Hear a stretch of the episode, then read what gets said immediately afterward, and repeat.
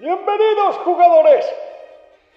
Para superar esta prueba y seguir viviendo, deberéis adivinar sobre qué tratará el episodio de hoy. La, la, la, la, la. 356. Eh, ¿Sobre qué trata este episodio? sobre la música clásica. ¡No! 251. Digue'm, noi, ¿Sobre qué crees que va a tratar este episodio? eu crec que trata sobre la mort. ¡No! No fotis! Muy bien. Solo quedáis dos. Os voy a dar una pista. ¿A qué os suena esta canción? Número 13. Juego de calapa... Solo quedas tú, número 6. Y la ambición, trata de, de- de la ambición. Sí, Oh. Sí, sí, sí. ¿Cómo lo has adivinado? No, no, no, no, no, no. ¡Aquí que lo puedo ganar yo! Y sí, trata sobre la ambición.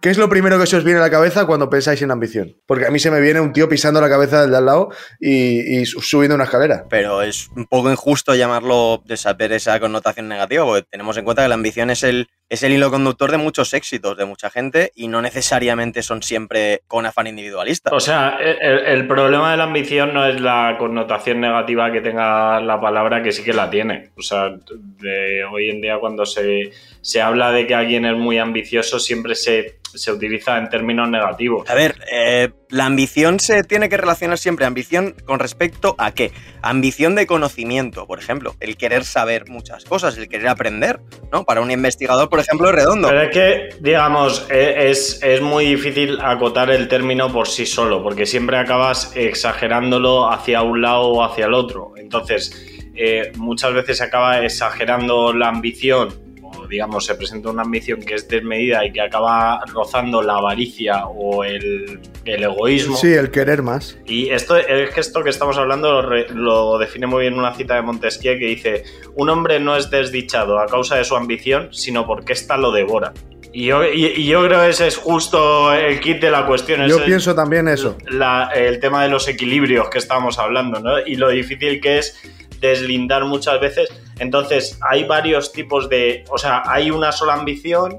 Pero la ambición puede ser eh, buena o mala en función de cómo, de cómo en función de, lo- de los, sac- de los sacrificios y de la... Totalmente. Y además es que, eh, digamos, comparte campo con muchos otros conceptos, de- los que ya hemos hablado. O sea, hemos Muchísimos. y de lo que ya hemos Motivación, dicho. superar De, miedos. de verdad, usáis la palabra motivación con una facilidad terrible. Yo es que lo de la motivación estoy desengañadísimo con ella, porque es que además lo he oído ya en varias ocasiones que la motivación realmente no existe. O sea, me refiero, por ejemplo, al caso del deporte, al caso de salir a correr, al caso de hacer ejercicio y ponerte en forma. Es decir, la motivación no existe. O sea, no- cuando esté motivado, Ojo, cuando esté no- motivado. Que tú no no. hagas deporte, que tú no hagas deporte, ojo, que tú no hagas deporte no Déjame- significa. Deja- déjame acabar mi argumentación. Me refiero de que aquello de voy a ponerme en forma, ah, cuando esté motivado de puta madre. La motivación no va a venir a la puerta, llama. La motivación no va a venir No, nunca a la puerta. La Ni no la existe. suerte tampoco. Pero La por la sencilla se razón, trabaja. Elena, dime si esto no es verdad.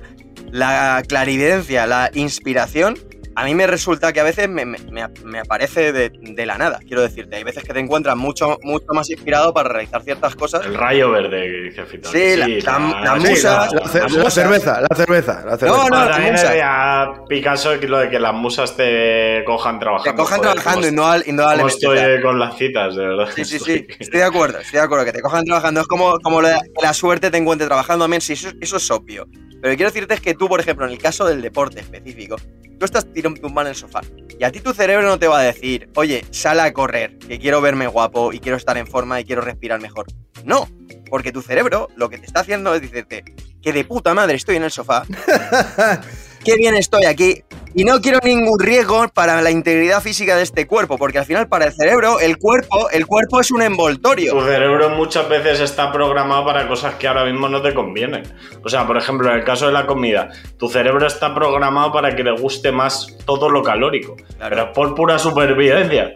Es por pura supervivencia. sí, Y, y sobar y descansar y tal. Claro. Pero porque tu cerebro sí- No, no, no, no, no. Eso eres tú, amigo. Eso es, eres, esa es tu parte. No, ese eres tú, no yo, tú. Bueno, es Pero una tu forma de hablar. cerebro, Es tu una forma de cerebro sigue pensando que tienes que salir luego a cazar y andar 30 kilómetros. Yo creo que se le ha Entonces olvidado. dice, Yo creo que se le ha ahora, a- ahora que tiene tal, que Yo estoy convencido, yo estoy convencido de que, de que ahí en nuestra cabeza estamos nosotros y nuestro cerebro. Y nuestro cerebro está pensando, déjate de salir a hacer ejercicio ni historias. A mí dame sofá, mante y pizza. No me marees. Hay, va- hay varias capas del cerebro y la más primitiva es la que te impulsa a que te guste eso y a que quieras hacer eso. Y la motivación está en ser capaz de sobreponerse a eso. Y luego cuando lo consigues y cuando tienes esa lucha con tu otro yo, te sientes bien. Porque te sientes, El- que, te el sientes otro con yo- Mucho victoria. me- te sientes mucho mejor, El otro yo es el que, bueno, bueno eso, eso es cuestionable. No, no, de verdad, cuando superes esa barrera que yo ahora mismo no la he superado ya está, venga, todavía. Va, va, Coelho, O sea, yo- Coelho, yo- sácate alguna cita de, de coach de estos que nos gustan No, tanto, de los coaches. es verdad, yo ahora mismo que no tengo esa barrera vida- superada, En la, la tengo vida ahí. todo cambia así, venga, va, el coach de 50 libras no me vale, ¿eh? Escucha. No, no, no, que yo con esa gente la, la aprendía en la hoguera. O sea, yo hacía una Bueno, inquisición. pues, pues acabas de soltar con una, todos frase, esos. una frase arquetípica de ellos. O sea, la misma. O sea, te ha falta, sí, sí, es que se nota, es que tal. No, Gilipollas. no, pero es que es de verdad. Es que cuando tú haces ejercicio, generas endorfinas. ¿Y tú crees, que la, y- tú, crees que la, tú crees que la pizza y la cerveza no me generan endorfinas? Te pregunto. Eso en realidad hay un poco más profundo. Hay una cosa que es satisfacción a corto plazo inmediata y es evidente que una pizza y unas cervezas te la genera y hay otra cosa que es eh, satisfacción a largo plazo y con Y mucho también más tu, sacrificio. tu- tu salud personal, ¿sabes? Que tú sí, pues oye, si tú te quieres morir en 10 años, tener el colesterol a 350, ¿Sabes, pues, la edad que tengo, que es la misma que tú? Y me hago chequeos de fe. Muy, de, muy constante, muy habitualmente y estoy perfectamente. A pesar de no estar motivado para salir a correr. ¿Sabes lo que pasa? Que estamos en la edad límite en que todo vale, pero dale cinco añitos, dale cinco añitos a las analíticas y que van a llegar las sorpresas y los regalitos de Navidad. De repente, una ¿no? Has encontrado algo de sangre en su pizza. Te, te- te contesto con una frase que ya dijo aquí Alberto Ahí van a llegar Sobre- todas las risas. sobre la supercordura. Hay que llegar al final de la vida derrapando, ¿acordado? Ay, espera, un segundo, que quería meter el origen, en realidad, de la palabra. El origen es bastante chulo y tiene que ver con lo que estábamos hablando. La palabra viene del latín ambitio o ambitionis, que originariamente significaba rodeo o merodeo. Era acción de ir por uno u otro lado como acechando a una posible presa. Y enseguida se aplicó al ajetreo y merodeo de quien va buscando o pretendiendo algo. Especialmente en política, cuando los candidatos van eh, solicitando votos y para designar en general la ambición o el deseo de obtener algo. Bueno, vale, pero escúchame, eh, es interesante, pero bueno, has mencionado el tema- término de la política. Os recuerdo que la política ahora es un juego de ambiciones, indudablemente, pero la política originalmente, en la primera democracia, en Grecia, precisamente Aristóteles lo que decía es que los políticos deberían de ser gente rica que no tuviera otras obligaciones laborales, o sea, que viviera cómodamente para de verdad centrarse en la política y de verdad dedicarse al pueblo. No se metiera en política por una ambición, por una ambición de ganar dinero. Claro, porque Aristóteles era rico, no Ya, te pero jodes. ahí Bueno, suponiendo no sé si que es la- rico, no, no, no he visto su declaración de la renta. Ahí, ahí suponiendo que, que la, que la ambición tuviera límites. Pero es que yo creo que muchas veces el problema es que la ambición no tiene límites. O sea, que, que eh, eh, como si el que fuese rico no quisiese ser más rico. Lo sabrá seguro que no, pero lo sabrá seguro que sí. Bueno, eh, pues me, me gusta bastante además eh, porque no me esperaba lo que hemos hablado un poco de las definiciones y es que eh, mm, parece que lo haya hecho aposta, pero es que realmente las historias que yo he preparado, que como sabéis no hablamos nunca entre nosotros antes del podcast, Esto, Eh, esto es. o Esto sea, es un desastre. Yo todavía no sé ni de qué voy a hablar, con eso te digo todo. O sea, esto es un, des- pues eso, o sea, esto es un completo desastre. Ahí Esto es la, quería- la ahí quería jungla. llegar. Esto es la selva. Creo- mira la selva, es que, que todo lo que todo lo que eh, lo que me he ¿Cómo hila? ¿Cómo hila, eh? ¿Cómo hila? ¿Cómo ¿Cómo hila, hila? eh? todo lo que me he preparado ha tocado los palos que habéis tocado, entonces me sorprende y me gusta, ¿no? Bueno, eh, al hilo de lo que estamos comentando y de las diferentes eh, versiones o interpretaciones de la ambición, yo vengo a traeros pues a, a uno, a un personaje histórico eh, dentro de una categoría que se consideraría muy muy ambiciosa, que fueron aquellos que, que- que se fueron a hacer las Américas, no en el sentido de que entendemos ahora de ir a dar, a dar conciertos en Latinoamérica, sino a ir a, a conquistarla o a explorarla, ¿no? Concretamente voy a hablaros de, de Francisco de Pizarro, uno de los más célebres conquistadores. Eh, Francisco de Pizarro, que además es curioso, tenía parentesco con Hernán Cortés. que es Coño. otro de los grandes conquistadores españoles. Bueno, pues eh, nace, nace en Castilla, en Trujillo, en el año 1478, y tenía una vida relativamente cómoda, porque era de familia hidalga, pero realmente cuando, cuando su ambición se vio claramente y salió a luz es cuando se fue a hacer las Américas. Se- su base estaba en la República Dominicana, No es mala base. ¿eh? Gran Vale. país, gran pérdida tuvimos ahí. Pero sí, ahí todavía no había hotel con. No, no, no. Ahí yo creo que no. Ahí como no. Ahí te dan, te dan una, te dan una recortada cuando haces el check-in en el hotel. A ver, eh, pasa una temporada. eh, Pizarro pasa una temporada larga entre República Dominicana y Panamá, pero llega un punto en el que decide, digamos, hacer la campaña por su cuenta. No se lo montó mal. Habría que ver la temporada larga de cuánto fue, porque claro, venir de España. A ver si te crees que Panamá tenía resorts y playas en el Claro. año en el año 1500. Yo me lo imagino así. Desayuno con zumo de maracuyá. y- Había palmeras y cocos, ya está. de una campanita para que vinieran a atenderte, ¿sabes? Ahí tenías tifus, fiebre amarilla, tenías cualquier, cualquier especie con la que te cruzaras te quería asesinar. Hombre, y había que, había que llegar, que imagino que el viaje en barco eh, por el, cruzando Claro, el Atlántico métete- en un cascarón de madera, que tenía que ser eso. Bueno, yo no me monto ahí. Habéis visto, habéis visto la réplica, ¿no? De Pero que era de, de los de Colón, dices. sí, de la Pita Santa María y no sé quién. Pinta la niña y la Santa O María. era de la, de, la, de la del Cano, de la Victoria. No, pero la del Cano era ¿La más Cano? grande, creo, ¿eh? No, la del Cano no era, la del Cano no era, seguro. La del Cano era una chusta, ¿eh? Que Sí. se hizo el mundo entero, ¿eh? Siempre nos acordamos del Cano porque fue, fue el que no se murió, pero, pero Magallanes era el que lideraba eso Eh, hasta que palmó, sí. realmente. ¿De dónde era Eh, Magallanes? yo, o sea, ah, eh, portugués. Español. No, no, portugués. Español. Yo creo que es portugués. Eh. Mejor. El sí. Cano era español, El seguro. Cano sí, el Cano sí. No, no, Bueno, Magallanes. pues, Magallanes era portugués. Pues eso Si Magallanes era portugués, siento mucho su muerte, pero me alegro que fuera el Cano el que llegara. Pero en, realidad creo, luego, si queréis otro día contamos, eh, contamos esa historia, porque en realidad creo que lo que le pasó a Magallanes es a, a Magallanes lo dejaron, ¿eh? Por ahí, eh, cruzando el Cabo de Hornos y tal. Creo que murió, ¿eh? Controla, encontró la ruta del estrecho de Magallanes, ellos iban buscando por eh, debajo de Argentina y tal una vía para pasar, Sí, al- para ahorrarse, para eh, ahorrarse millas náuticas. sí. efectivamente, y sobre todo para no tener que bajar hasta eh, prácticamente el fin del mundo. Ya, Tierra de Fuego, eh, efectivamente, y tener que dar la vuelta ahí que era una liada. Pero si no me equivoco, Valles, creo que, creo que murió y se nombró, se puso ese nombre en su honor, pero murió en el barco. Yo ¿eh? creo que ya ahí, cuando salieron al Pacífico, iban sin Magallanes, iban buscando unas islas que se llamaban las Molucas, que están en mitad del Pacífico, Sí. y en el Pacífico no soplaba, el Pacífico debía ser en, esa época del año, por lo que sea, una Haciendo balsa. al, hombre, al nombre, ¿no? Efectivamente, pero una, una auténtica balsa con sol cayendo a plomo y días y días y días y días, Peña volviéndose loca, lanzándose al agua. O sea, eso tuvo que ser para verlo. Pero es que es lo que tú dices. O sea, yo, eh, por cierto, creo que, creo que Magallanes no llegó al Pacífico, palmó antes. Yo creo que no llegó Porque al Pacífico. definitivamente lo que se sabe es que el Cano es el que acabó, el que acabó el viaje. Con, pero con muchas vicisitudes, ¿eh? O sea, ya te digo, pasar por la- las Molucas que deben estar como por Indonesia y por ahí. Por Yo diría zona, llegando a Filipinas. ¿no? Así Sí, más o menos. por ahí.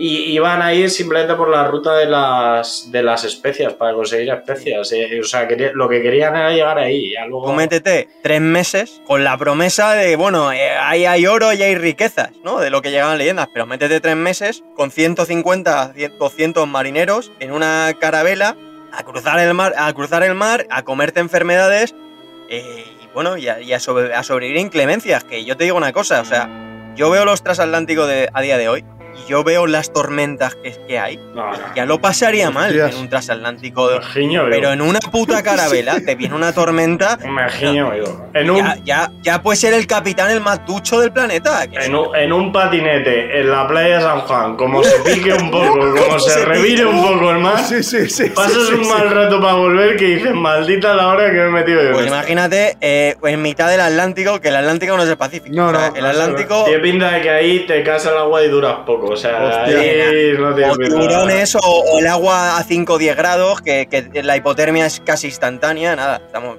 Pero hostia, también te digo que a saber qué noticias les llegarían, porque claro, eso, los rumores tendrían que ser, pero a lo bestia, o sea, de... Sí, sí, sí, sí, Porque sí. encima no había nada contrastable ni nada, simplemente que iban las noticias del corre vidile, cada uno agrandando la esto guau, creo que en América se están bañando en oro, tal. Y tío, y nosotros aquí puteados, somos unos pringados y mira, tal, no sé qué, y esto. Pero ¿sabes? Esa charla, ¿sabes cuál es? La, Esa la de motivar es- a la gente para que se suba al barco, no, no. te jode. No, no, no, esa charla es en los bares de alrededor de Sevilla, de la Eso, casa de eso, eso, controlación, eso. mamados como ratas, Totalmente. que ahí se iban los que querían reclutar a gente y empezaban con esa historia e invitaban a una cerveza. Y a la tercera o cuarta cerveza te, te- te quedabas inconsciente y al, y al día siguiente te levantabas en un barco en mitad del Atlántico. Ahora Sí. ya échate para atrás. Esa la moderna ha sido cuando te emborrachas en una estación de tren y acabas en. Sí, sí, en Murcia, en Valencia, en Madrid. Ahora, yo si hubiese vivido en esa época, evidentemente había acabado en un barco. O sea, me pilla una noche en, en Cádiz, Seguro, borracho como seguro. una cerda. Yo pico, pico, yo, pero. hombre, hostia, hombre. me la como, pero vamos. Pero que yo pico ahora. O sea, No, no. yo estoy en Sevilla una tarde, una tarde Ahora, tonta. Con Y me WhatsApp. dice uno, oye, tengo un barco, vamos a cruzarnos a Ibiza. Y yo me monto. O sea, a Ibiza. No, no, yo, yo, yo. Además, creo que sale algún libro de estos, no, no lo sé, pero seguro que en un libro de, de los que hace Reverte y tal, de, de- de la Sevilla de la época, seguramente, Sí. si, no, si no Reverte alguno parecido. Eso es historia de taberna, de, de no- tres cervezas y en Inglaterra igual. En Inglaterra se sabe que la gente que, que reclutaba marinos se iba a los bares del Bankside de- del, sur de- del sur del río de Londres. Ya está. Y decían, ¿quién quiere, ¿quién quiere alistarse? Y al principio se levantaban cinco, pues a medida que avanzaba la noche, había 80 en lista para firma aquí, firma aquí, y en el día siguiente al De barco. todas maneras, todas la- la- lo- tanto los marineros, pescadores, como los soldados y todo eso, eso ha sido lo que ha, lo que ha ido cuajando cultura tabernaria. Eso es cultura de taberna.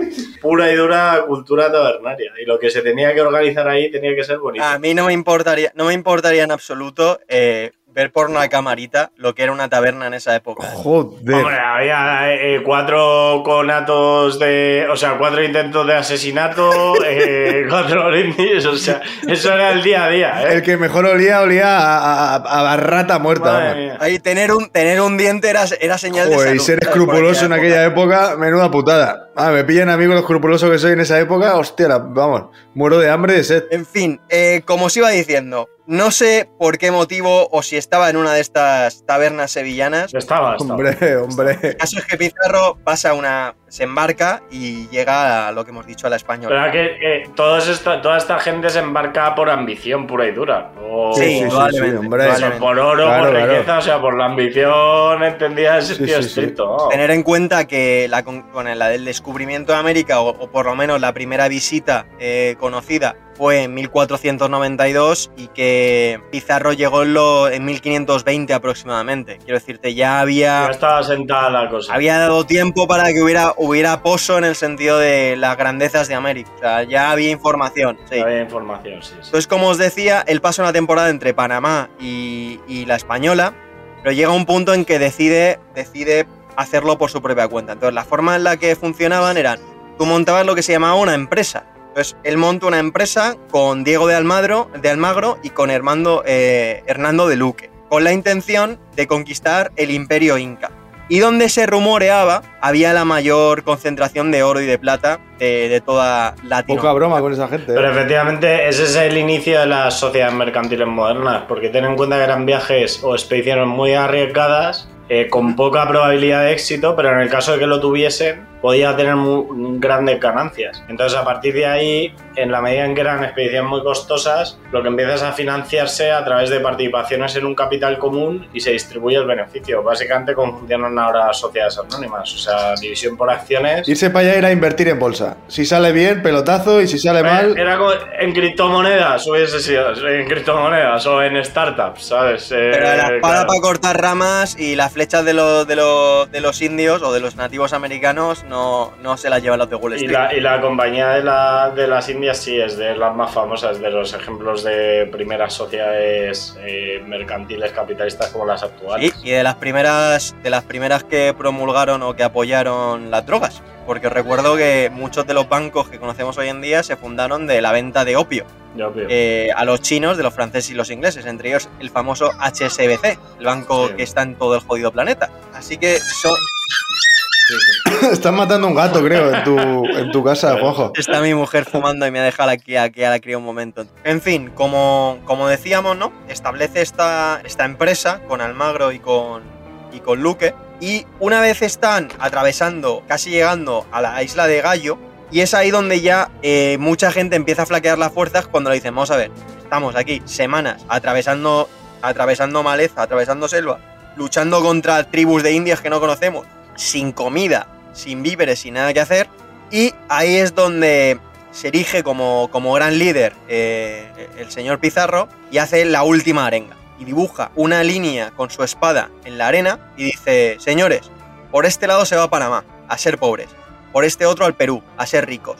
Escoja el que fuere buen castellano, lo que más bien les tuviere. Y de aquí solo cruzan, solo atraviesan esa raya en dirección sur 13. De ahí viene lo de prometer el oro, claro. Te prometo el oro Y el y moro. el moro. Ah, eso no a dónde. El caso es que consigue avanzar con estos valientes y llama, bueno, llama, manda un mensajero, obviamente, al Magro y a Luque, ¿no? Y les dice, mándame refuerzos que, que entro eh, en el territorio inca.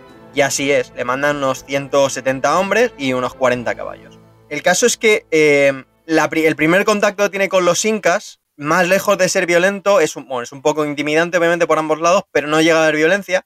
Y esto se debe a que los incas, al ver eh, a hombres vestidos con, armaduras relucientes, a, lomos de caballos y con barbas blancas, automáticamente lo, re- lo relacionan con Viracocha, que era el dios creador para los incas, que era precisamente de, tez blanca, con barba blanca y vestido de, oro y plata o, de vestidos relucientes. Entonces, en vez de atacarles, los toman inicialmente como dioses o emisarios de los dioses y dan eh, de alarma a Atahualpa, que era el, el- el gran inca, digamos, ¿no? El emperador de turno. El primer choque que tienen es bastante brusco porque los españoles sacan un poco el orgullo a pasear y empiezan a espolear a los caballos para que hagan ruidos y demás, pues los caballos eran eh, estaban introducidos por los europeos en América, en un animal que allí no existía. Entonces les, les corría curiosidad y les intimidaban mucho. Y a su vez, Atahualpa, pues ni corto ni perezoso, mm, directamente entra a Cajamarca con la cabeza de un. de, de un. de una tribu rival en la, en la mano, blandiéndola como diciendo, ojito como me toquen los cojones. Poca broma con los incas y toda esta gente que No, no, pocas no. historias conocemos y si han llegado, imagínate las que no han llegado. A plantarte ahí que no podías hablar y tal, y tampoco tenían pinta de que es- fuese la diplomacia. De hecho, No, la comunicación era una barrera bestial, porque ya no es que el impacto cultural tiene que ser la hostia, pero es que ahí no había ni, ni idioma común ni historia, porque tú ahora te vas a, yo qué sé, te vas a, a la isla más recóndita de, de Indonesia y con el inglés más o menos tiras, pero estamos hablando de un momento en el que no había, no había, había idioma crisol, idioma universal ni mucho menos. Y que las religiones no había tolerancia en absoluto. O sea, para los cristianos estos eran mm, paganos y para los, y para los incas, Una cosa, Pocahontas era de por ahí. Hombre, Pocahontas era una india nativa americana. Sí, pero era una traidora igual. Sí, bueno, traidora de, traidora de raza, ¿no? Quería cepillar al Smith este y vendió a todo su puto pueblo. Me jodas. sí. Tú has visto películas de Disney de una forma muy distinta y muy cínica a la que yo las he visto, No, pero bueno. de- yo lo he visto de la visión más objetiva que puede haber. Las pelis de Disney tienen va- varias capas también. Me pasa como Sí, sí, todas, todas. Eh, Además, recuerdo que Walt Disney era un, un absoluto nazi, según cuentan las leyendas. O sea, un supremacista blanco como no había otro. Últimamente este podcast se llama Hacia la Peña con una facilidad. Sí, sí, sí, sí, sí, sí, sí. Aquí, el que pasa por aquí se llama. Que como estamos todos tan sensibles Disney era nazi, todos, ¿sabes? Walt Disney, un supremacista blanco. Según dicen, según he, le- según he leído. Además, estoy seguro que hay, hay versiones retocadas de sus películas. Estoy convencidísimo. También- Convencidísimo. Eh, Yo creo que en, en esa época y en esa posición socioeconómica, bueno, te ocurre eso también ahora un poco, pero eh, eh, eh, debía ser todavía más difícil encontrar eh, blancos que no fuesen supremacistas, o sea, bastante, bastante Sí, bueno, complicado. Pero bueno, la verdad es que eso es un tema curioso y por quizá lo abarcaremos otro día, porque os recuerdo que en la época, en la época de Mesopotamia y demás, eh, había muchísima más tolerancia, según parece. O incluso en la época, en la época musulmana en la península ibérica había muchísima más tolerancia a otras religiones a Bueno, otras por la cuenta que le traía, no te jode. Bueno, pero no. Vamos Sí, a ver. pero pues, de Mesopotamia también hay como mucha leyenda, ¿no? Porque tampoco se conoce exactamente. No. No se ha llegado. Bueno, es el origen a- de la civilización y está un idealizado. Entonces hay todo como un exotismo ahí alrededor de Mesopotamia y tal. Pero bueno, que sí, que lo podemos hablar un día así. Ha encontrado lo, de, lo del oro y el moro. Viene de. Viene Oh. de. mm, de, en, en el año, en el siglo XV, a principios del siglo XV, estaba Juan II de Castilla, estaba todavía al Andalus, y entonces estaba lo que era el alcaide, fíjate que de, de ahí viene nuestra La palabra. palabra era de lo Nuestra palabra alcalde, como casi todas las que empiezan por al, Como todas las que dan por Sí, A. son de, son de son árabes. Entonces, al alcalde de al alcaide de Ronda y junto con su séquito lo secuestran eh, unos, eh, digamos, unos castellanos. Y entonces eh, piden un rescate. ¿no? El alcaide este paga el rescate por él y por todo su séti- su séquito, pero se quedan a uno de ellos que se llama Hamed. Entonces, a Hamed se lo quedan y tal. Sacrificio de equipo. También se queda Claro, detrás. Se queda detrás. Y el otro, eh, el, el alcaide va a protestar a, a Juan II de Castilla a decirle, oye, mira, que he pagado y no, y no lo suelta. Y dice Juan II de Castilla, dice, bueno, me lo voy a traer para la corte y ya hablamos. Y ahí, por lo visto, la gente entendió que lo que quería Juan II de Castilla era quedarse con el oro del rescate y también con el moro para poder pedir otro rescate. Muy, caste- muy castellano. Sí, es que sí, muy castellano eh, eh, ese refrán.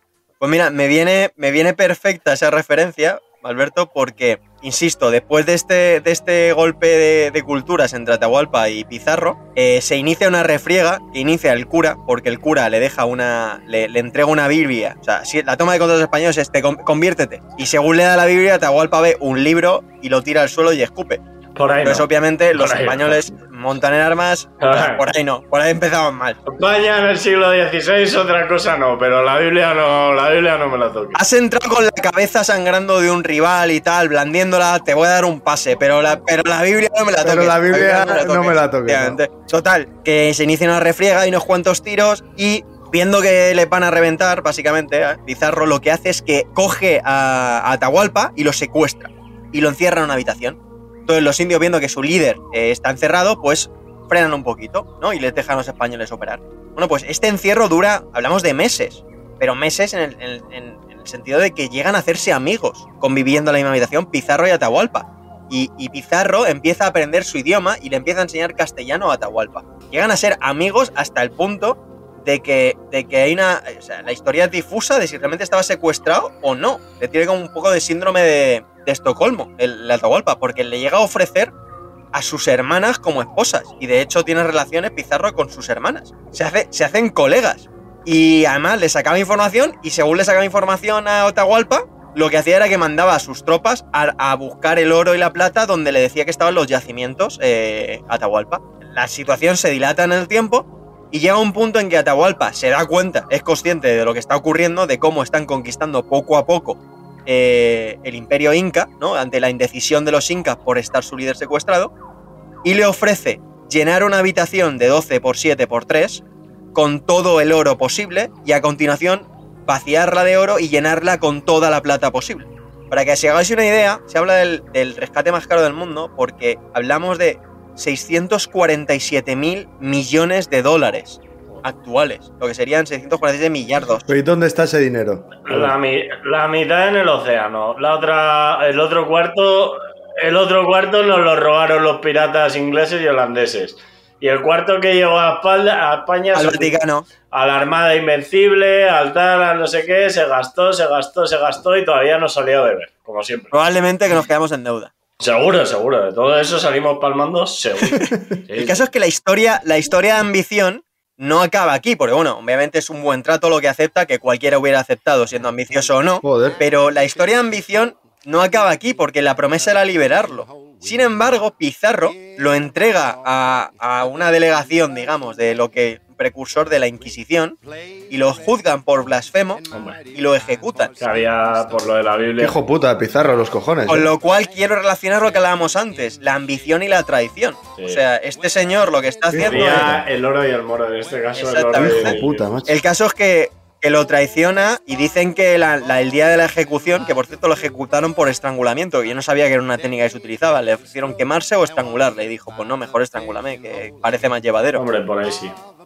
Hombre, de fuego sí, pero vamos, no me parece ninguna opción viable. Bueno, sé. puestos a elegir. Pues como os digo, eh, dicen que Pizarro llegó a llorar cuando, cuando lo ejecutaron lágrimas de cocodrilo. Sí, yo, claro, hijo puta, el pizarro los cojones. Y no voy a alargarme más en lo que fue la vida de Pizarro, pero efectivamente consi- consiguió eh, conquistar eh, el imperio inca. ¿Cuándo murió el traicionero este? Lo asesinaron, ahí es donde quería llegar. Lo asesinaron en Mira, 1541 se joda, porque hubo una guerra civil entre conquistadores. Almagro, su socio, lo traicionó. Bien le, bien le estaba. Hubo una guerra civil entre conquistadores, partidarios al- almagristas y partidarios pizarristas, si queréis decirlo. Y al final unos partidarios de Almagro lo persiguieron en Lima cuando estaba desayunando una mañana y lo, lo acorralaron y lo asesinaron. Bueno, Así que no acabó muy bien la historia de este conquistador. Estás tan tranquilo en Lima, una mañana desayunando, rico. Tu tal, una pulsera y de repente, ¡pum! Se te tuerce la mañana. Es que la vida no la ves. Es un poco karmático el tema, ¿no? Es un poco car- de karma. esto. Atahualpa, macho, al final era buena gente. Está guapo para buen tío, coño. Ahora que era bajito, pero. Coño, Atahualpa era ta- tan yo buen confío, tío. te ofreció a sus Tan buen tío que te ofrecía a sus hermanas como mujeres. O sea, y, y te enseñaba la Sí, lengua sí. y te daba la No, información. no tenía te pinta de que en esa época tuviese como demasiado valor, me refiero, ¿eh? la, la mujer y el tal de... Fíjate que este tema es curioso, y probablemente asumimos que no, pero por ejemplo, Hernán Cortés se casó con la intérprete, eh, que, que- que no sé cómo la intérprete aprendió castellano. Te digo yo cómo. Pero se casó con, se casó Te con una nativa que además le- Sí, la, sí, sí. españoliza- la españolizaron y tiene un nombre tiene un nombre español, de hecho, pero y se casó con ella. Pues bueno, tendría, tendría 27 esposas, pero llegó a ser su mujer y la más querida y con la que tuvo hijos. Sí. A ver, no sé hasta qué punto fue consentida la relación, obviamente, porque pues, pues, no, no- la época era la que era y el salvajismo existe todavía ahora porque hay algún enfermo mental que considera a las mujeres inferiores, pero en aquella época, por desgracia, era el status quo. Sí, pero lo- eh, y, bueno, pero ahí todo el mundo, tampoco los incas tenían pinta de, de ser gente... No, no, hombre, hombre. Yo, yo lo único que sé de los incas es jugaban a fútbol con pelotas de fuego. Y se mataban y, Con la, y con se- la cadera, eso eran los aztecas, ¿no? Los aztecas. Los aztecas, ¿no? Lo de, Puta madre, da igual. Si lo mismo es. Simplifi- simplificando la Sí que historia. sí, ahí, políticamente correcto siempre. ¿Qué coño? Portugués, portugués, gitano, español, francés, son todos la misma mierda. Di que sí, hijo, di que sí, claro que sí.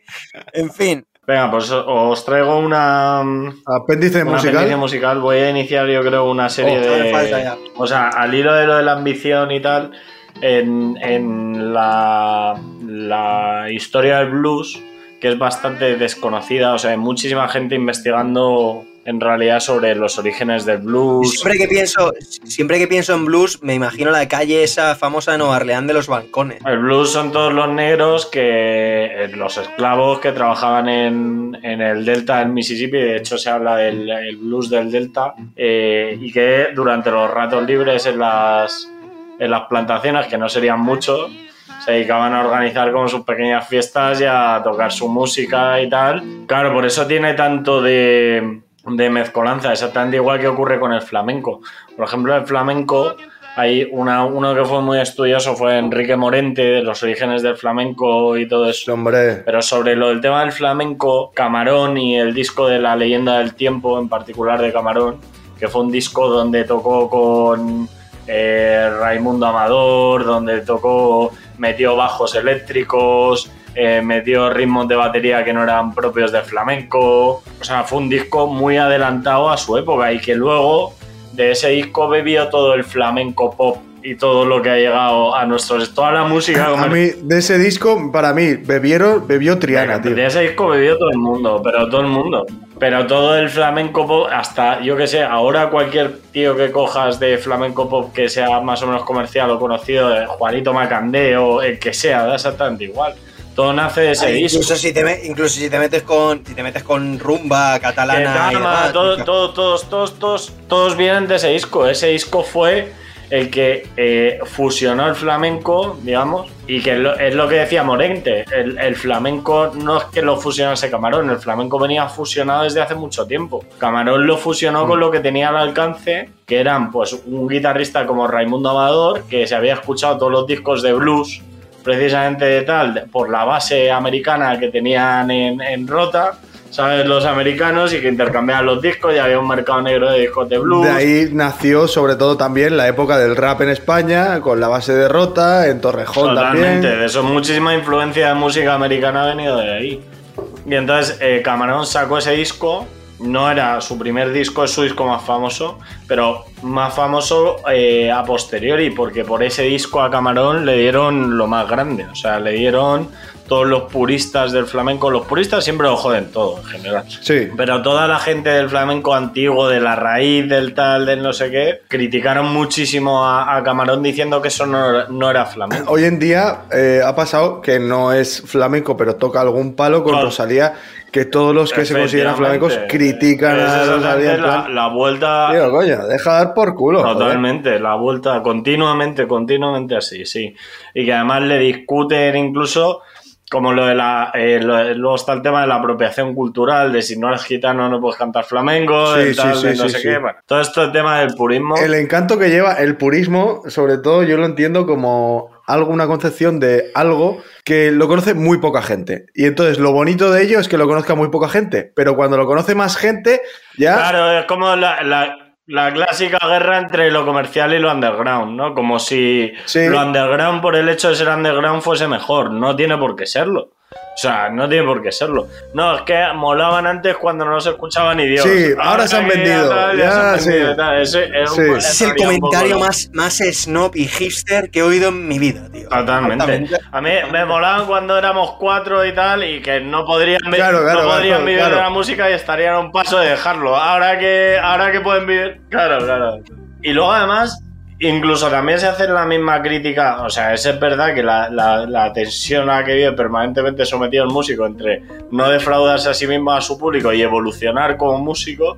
Es continua, porque también se hace la misma crítica en el otro sentido, de decir, es que siempre hace lo mismo, es que tal, es que ya me lo escuché, he escuchado un disco, he escuchado todos, ¿no? Eh, Y también muy arriesgado por parte del músico el intentar hacer algo que sabe que va a defraudar a su público. Porque al fin y al cabo se debe a él. Eso es una tensión y, un, sí, sí, y un efectivamente, peso. pero ese es el buen músico, el que está continua, yo creo, vamos, para mí el que está continuamente eh, creando, innovando, mezclando y Arriesgando. Claro, claro, es, más, es muy Siempre me, fácil. me acuerdo de esto, Bayer, me acuerdo de, de- de- de- ¿Os acordáis del disco Finisterre de Mago de Oz? Sí. Cómo introdujo un montón de melodías nuevas y demás, y ahí fue donde los puristas dijeron, no, es que se han vendido, es que no sé qué. Pues a mí me parece un disco redondo. Sí, pero bueno, en el mundo del heavy metal, Yo, pues. mago Dios, le tengo un sí, poco de yo tirria. Eh, pero es que probable- cuando ya se hicieron famosos. Pero ya- ves, ya estás cayendo en, en- estás cayendo en esa mierda, ¿sabes? Estás No, pero Mago Dios mierda. molaba Pero que antes. sí, bueno, pero que lo que consiguió Mago de Oz es que, es que de alguna manera el heavy metal sonase en todas las discotecas de Sí, España. o sea, fuese, eso es sí, innegable, eso fuese- es así. estuviese en todas las emisoras Totalmente. generalistas y, Eh, y vamos. Y yo creo que eso. Coño, la canción esta de, de la típica, la hemos bailado La- todos. la Desde fiesta el pagana. pie hasta el puño. Esta pagana. Ah, la hemos bailado todos de, pero, pero borrachos como cerdos. Y yo creo que eso es. ¿Cuándo has escuchado tú a otro grupo boicot, la polla, toda en una discoteca? Tu puta vida. Y el grupo más anarquista que hay, que es Escape, nos cantamos también la de cannabis en todos los lados y la de pro- el proletariado y demás, ¿sabes? Quiero decir. Pero eh, eh, eso es bueno, eso hace primero que eh, no siempre suene lo mismo, en- eh, no siempre suenen los mismos géneros musicales y luego que se acerque gente desconocida a géneros musicales que a priori son desconocidos. O sea, yo creo que es bueno para los géneros musicales y para la música en general que hayan cosas de, distintos géneros que se escuchen, por más que se suavice un poco el género o que se fusione con algo para, para hacerlo más comercial, si se quiere. A mí eso nunca me ha, me ha supuesto un problema. Pero bueno, el caso es, por este disco a Camarón le dieron, le dieron muchísimo, muchísimo. Los puristas de flamenco y tal, que si eso no era flamenco, tal, efectivamente de ahí surgió, pues bueno, grupos y grupos y generaciones. Y prácticamente un género que desemboca hoy en lo que decía Púa, en Rosalía. Pues eso viene prácticamente de ahí. Sí. Entonces, lo que decía Morente en ese sentido, para defender a Camarón, es, decía, Camarón no ha fusionado el, el flamenco porque la el flamenco venía ya fusionado. Y Morente, que era un estudioso del origen del flamenco, encontraba influencias de todo tipo de músicas y de culturas en la música flamenca, desde por supuesto toda la música árabe y parte de, la de los ritmos africanos y de la música africana, hasta la jota aragonesa o, o sea, de todo tipo de influencias. ¿Por qué? Porque ha sido un pueblo gitano que ha sido ambulante y ahí por donde ha pasado eh, ha incorporado parte de, lo, parte de lo que vivía y parte de lo que dejaba su propia música. Iba arrastrando. Y por eso es una música tan compleja el flamenco, porque es producto de muchas músicas. Y el, el homónimo, el análogo del flamenco, en América sería el blues. El blues probablemente, y eso es lo que siempre dice Raimundo Amador cuando tocaba con B.B. King y tal, que son unos conciertos espectaculares, que se entendían también tocando la guitarra porque decían que, decía Raimundo Amador, que había estudiado mucho blues y, y era tradicional flamenco, guitarrista flamenco, que en realidad eran lo mismo que en realidad era lo mismo. Eran diferentes formas de hacer exactamente lo mismo, que venían del mismo sitio, que venían todos de África y que venían todos del origen de la música y mezclados de una manera o de otra, pero verdaderamente se entendían genial los dos tocando la guitarra. No, no, y se, y se entendían solamente cantando o tocando la guitarra, porque Total. la barrera que podría haber entre Ramen Novedor y B.B. King. O sea, Raimundo Amador, si te dice hello, No, no, da no, gracias. y, y. King no sabe decir Madrid, ¿sabes? Ahora, ya te Quiero digo decir, yo. No, claro. Que Raimundo y Viking por Triana se lo tienen que haber pasado, pero Claro. sin Joder. hablar, sin Pero- entenderse, pero se lo tienen que haber pasado. Sí, sí, sí.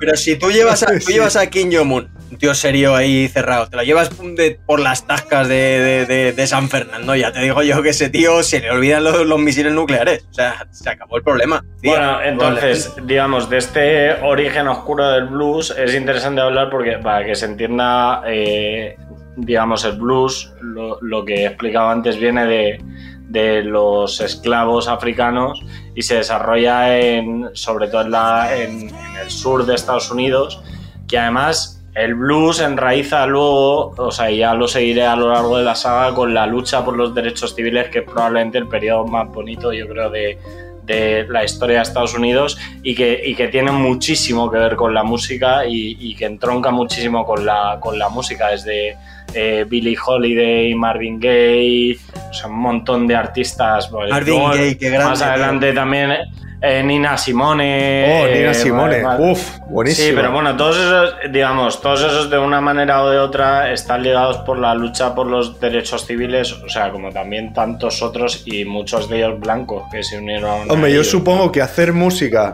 y hacerse un poco famoso Pues en aquella época ¿no? siendo negro, siendo negro tendría que ser un poquito bastante difícil. Es, es precioso. Y sí, lo que dice un poco Púa, tenía que ser dificilísimo. Ahí tenéis también, bueno, de Billie Holiday habl- hablaremos otro día porque tiene la de Strange Fruit. Es una, una canción que tiene mucha historia y tal, y de reivindicación de los negros.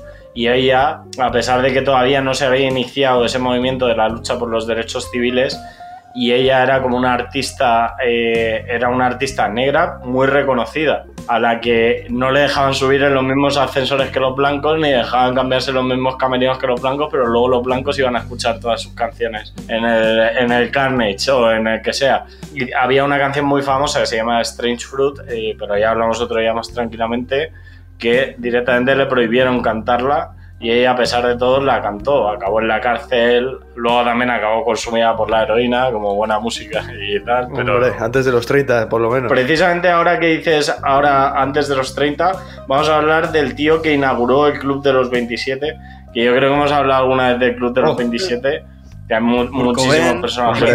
Jimi Hendrix. Y el, el que lo inauguró fue Robert Johnson. Robert Johnson es uno de los padres del blues, se, pues, se considera uno de los mayores bluesman de todos los tiempos. Hay varios bluesman Johnson, me refiero. También hay un Albert Johnson y luego... Johnson se ve que es un, como un Martínez aquí. Tiene toda la pinta, sí, porque Ma- Martínez, Martínez de apellido feo, ¿eh? De hecho, de hecho, tal cual, porque Martínez en realidad es hijo de Martín y Johnson es hijo de John. ¿Y O sea, Cerezuela de quién es hijo? Venezuela, De cazuela. este Hidalgos. Una este cazuela, Hidalgos, de- este Hidalgo- Hidalgos del siglo XIII. Lo cierto es que eh, lo, lo bonito que tiene la historia de Robert Johnson es que no se sabe nada de él. No se sabe exactamente ni dónde nació ni cuándo nació. Tampoco se sabe quién. eh, eh, tampoco se sabe ni siquiera cómo murió. Se intuye que pudo ser envenenado, pero no se sabe. Una, uno de sus mayores fans y uno de los tíos que más ha investigado sobre Robert Johnson es Martin Scorsese. Y dice que Robert Johnson solo existía en sus discos, que fue una pura leyenda.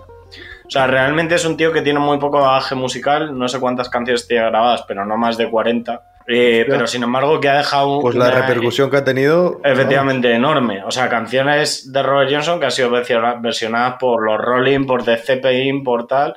Que esa es una historia muy curiosa que ya hemos comentado alguna vez, como los Rolling enseñaron a los americanos a redescubrir sus propias músicas, porque los Rolling eran fan de Robert Johnson, de Muddy Waters, de todo el, el Delta Blues y, y de todos los blues band de la época. Pero bueno, más o menos se, se, se intuye que pudo nacer en 1911 eh, por la zona del Mississippi. Eso es lo que te quería preguntar, si de aquella época la esclavitud todavía seguía... Esa es una o- época, o- yo creo que o- eh, eh, oficialmente No no, como- porque no como tal. oficialmente Era- era encubierta es en, mil- completamente. en 1888 me parece que fue Lincoln el que abolió la esclavitud, pero Sí, en la, obviamente, en la Guerra Civil Americana. eso no es un proceso que fuese eh, de, Sí, de hoy efectivamente. para mañana. Sí, y que todo el sur de Estados vamos. Unidos eh, siguió siendo esclavista y muy esclavista muchísimo tiempo después. De hecho, incluso nos podíamos preguntar si sigue siendo A día de hoy. Sí, sigue siendo esclavista. Sí, sí, sí, sí, es un proceso la, guerra civil, la guerra civil acaba. La guerra civil es del 61 al 60 oh, 1761-1875. Pero como dice Alberto, o sea, el esclavismo en los estados sureños, a pesar de perder la guerra en los estados confederados, siguió de manera encubierta y en cierta medida hay reflejos de ese esclavismo todavía en la sociedad americana. No tengamos Eh, ninguna duda. Eso pasa con todas las transiciones, o sea, me refiero, tú puedes hacer una ley que sea de hoy para mañana y que sale de hoy para mañana y que diga, pues esto ya no se puede hacer, pero de ahí a que eh, vaya calando generación tras generación, los cambios son progresivos. Todos los cambios que vimos ahora eh, o que ha vivido nuestra generación Llevan años Llevan- gestándose. efectivamente, y les quedan años por culminar. ¿Vale? Desde todo el tema de, por ejemplo, el feminismo y la integración laboral de la mujer y de todo eso, veremos muchos más avances y muchos más cambios y cosas que ahora mismo nos sorprenden o nos dejan tal, serán completamente normales. de y, e- y exactamente le pasó a España en la transición, o sea, pasar de una dictadura a una democracia, pues es evidente que por más que el primer día ya hubiese democracia según se aprobó la Constitución, las estructuras de Estado y de gobierno y todo eso seguían siendo franquistas y la democracia tardaría mucho en llegar. Y no solo la, la- la- la- estructura de- de- del, del país, o del- sino la sociedad también. Totalmente, O sea, totalmente. Buena parte de la sociedad y buena, parte, y buena parte de las clases dirigentes y de todo el estamento. Bueno, y del el trato, el trato a la mujer, la unidad familiar, etcétera, Todo eso, de todo eso ha quedado mucho cosas. vestigio. Sí, hombre, un partido, un partido de fútbol de mujeres era más, más poco más que ir al circo. De todo eso ha quedado mucho vestigio que solo se va superando generación a generación y poco a poco. pues. Y entonces, bueno, a través de un, otro de los padres del blues, que, se, que era Son House, este conocía a Robert Johnson durante una época que Robert Johnson era muy joven y estaba tratando de ganarse la vida eh, tocando la guitarra. Y lo que cuenta Son House es que era un tío como guitarrista bastante mediocre y que apareció por ahí. El tío, por lo visto, Robert Johnson iba pegado, muy pegado siempre a Son House este para que le intentase, para intentar aprender, para que le dejase tocar con él, para que tal. Y el Son House este no le hacía ni puto caso porque no tocaba nada. De repente, Robert Johnson desaparece durante unos meses y vuelve y deja a todo el mundo flipado de cómo toca la guitarra. Entonces, a partir de ahí comienza a gestarse la leyenda de Robert Johnson.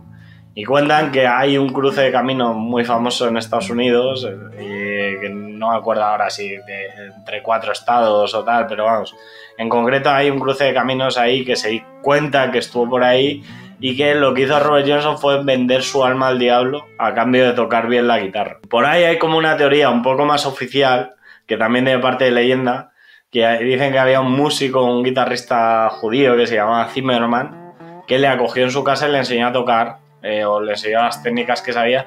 Tú piensas, en esa época no tenías YouTube. En esa época la gente aprendía a tocar la guitarra viendo al otro, intentando imitarlo, quedar y echándole Sí, sí, sí. horas y horas.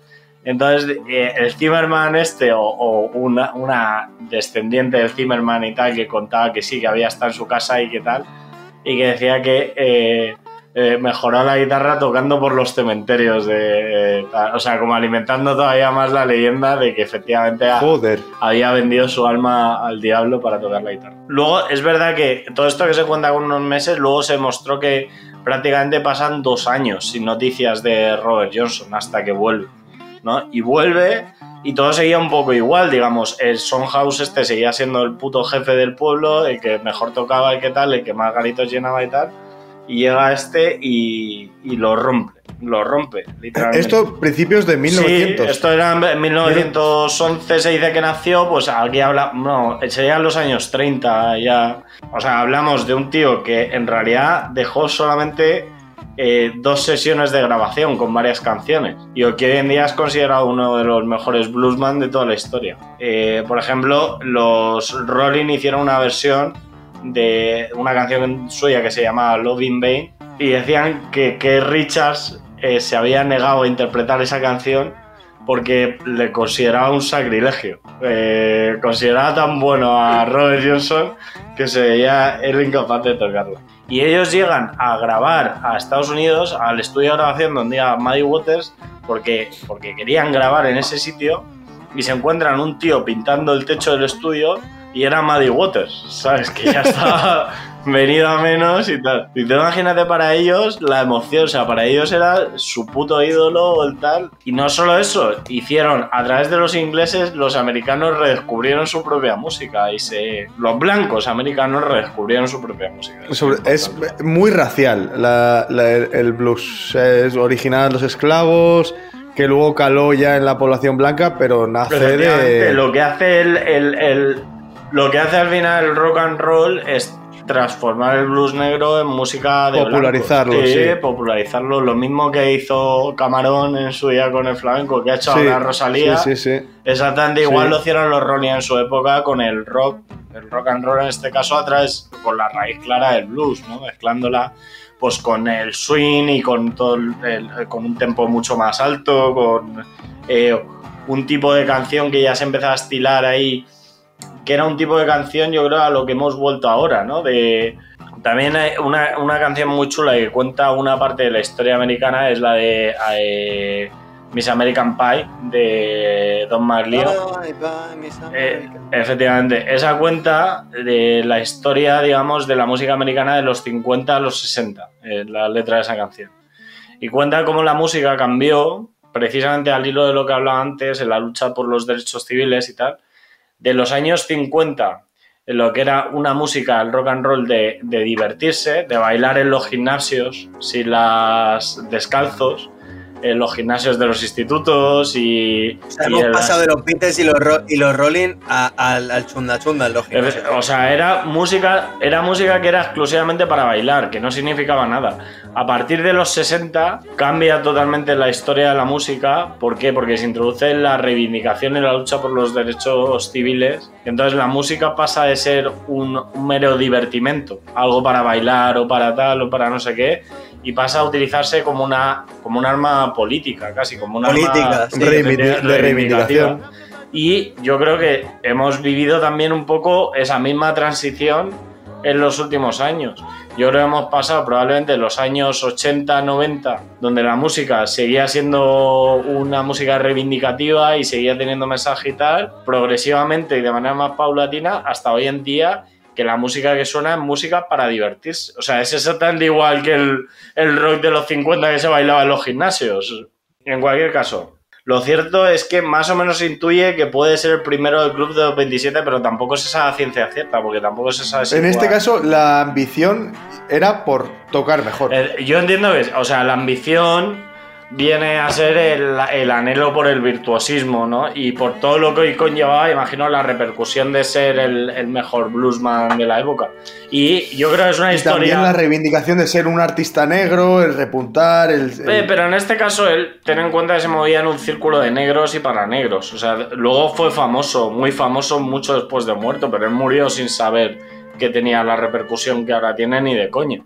Eh, en realidad es el estar dispuesto a todo, incluso hasta vender tu alma al diablo, eh, solo por el hecho de, de triunfar, ¿no? Esa era la ambición de Robert Johnson. Y ha habido también muchos otros músicos a lo largo de la historia de los que se ha mm, hablado. O sea, no es el primero Robert Johnson que se dice que era tan buen músico eh, que tuvo que vender su alma al diablo. Por ejemplo, Niccolo Paganini yo creo que fue el primero de que se habla que vendió su alma al diablo. Paganini era un virtuoso del violín. O sea, pero exagerado. Y en realidad lo que tenía el tío era una deformidad, o sea, tenía el tío una, una enfermedad que le permitía eh, deformar prácticamente sus extremidades o flexibilizarlas al máximo. Y por eso tocaba de una manera espectacular, como nadie hubiese visto. Eso sumado a su aspecto y a la teatralidad que le daba a la hora de tocar el violín, un poco como ahora hace Ara y tal. Hacían, de- o sea, hicieron de él una ¿Qué leyenda. tocaba? ¿Que co- ¿Convulsionaba la mano de manera que podía llegar a todos los, a todos los acordes o qué? Prácticamente sí. Se llama, se llama la enfermedad síndrome de Marfan. Y luego, por lo visto, era como muy teatral. Esto ya no sé si es leyenda o no, pero contaban que había un espectáculo que hacía que era eh, lijar determinadas cuerdas del violín, un poco, un poco, un poco, un poco, de tal manera que iba tocando durante el espectáculo y se iban rompiendo. Y acababa solo tocando con una, con una cuerda. Suena bien eso, ¿eh? Eso Un para, espectáculo. para hablar de hace cuatro o Como cinco siglos bueno. no está mal, ¿eh? Sí, sí, De todas sí. maneras, lo de eh, vender tu alma al diablo, eh, o sea, asociadísimo con el concepto de ambición de hoy en día. Totalmente, sí, sí. Yo creo O sea, vender un alma al diablo es un concepto que no sé cuándo habrá diablo. nacido. Supongo que en la época cuando, pues eso, el cristianismo repuntaba Totalmente. y de ahí a día Ah, de pero hoy. pero- ha parado de repuntar el cristianismo. Sí, ha, pa- ha parado, ha parado. Probablemente venga de la. De la Primero quemamos a la gente en la hoguera. Sí, ¿no? pero ejempl- ejemplifica muy bien lo que es estar dispuesto a todo, ¿no? Por algo. A todo. Eh, a sí, todo. Incluso a cualquier renunciar a, tu cosa. alma. Vamos a hacer unas recomendaciones, eh, una cada uno, peli, libro y ser, o, o peli o serie, libro y música. ¿Quién Bueno, quiere pues cada yo- cual? O yo, o yo recomiendo lo que me sale de los cojones sin entrar en lo que tú me digas. Te digo, yo Venga, vale, eh, os, recomiendo, os recomiendo un libro que.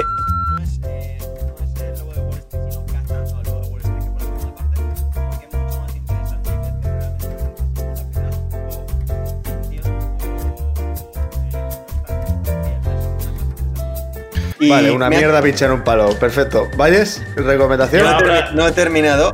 No he terminado. Vale, recomienda tu otra mierda pinchar un palo. Recomiendo otra mierda, pero de los 90 de estas mierdas buenas, que es